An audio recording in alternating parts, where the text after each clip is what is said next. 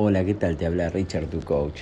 Y del tema que vamos a hablar hoy es de los miedos, algunas características y cómo identificarlos en vos. Una de las cosas que podrás estar viviendo es que el miedo te paraliza. También el miedo quebranta tu voluntad, maneja nuestro ser.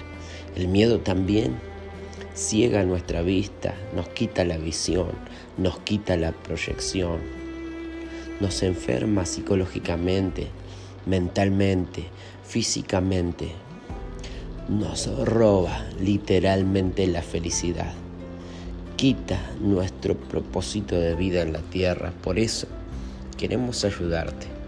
Si nos dejas que te ayudemos, podemos hacerlo.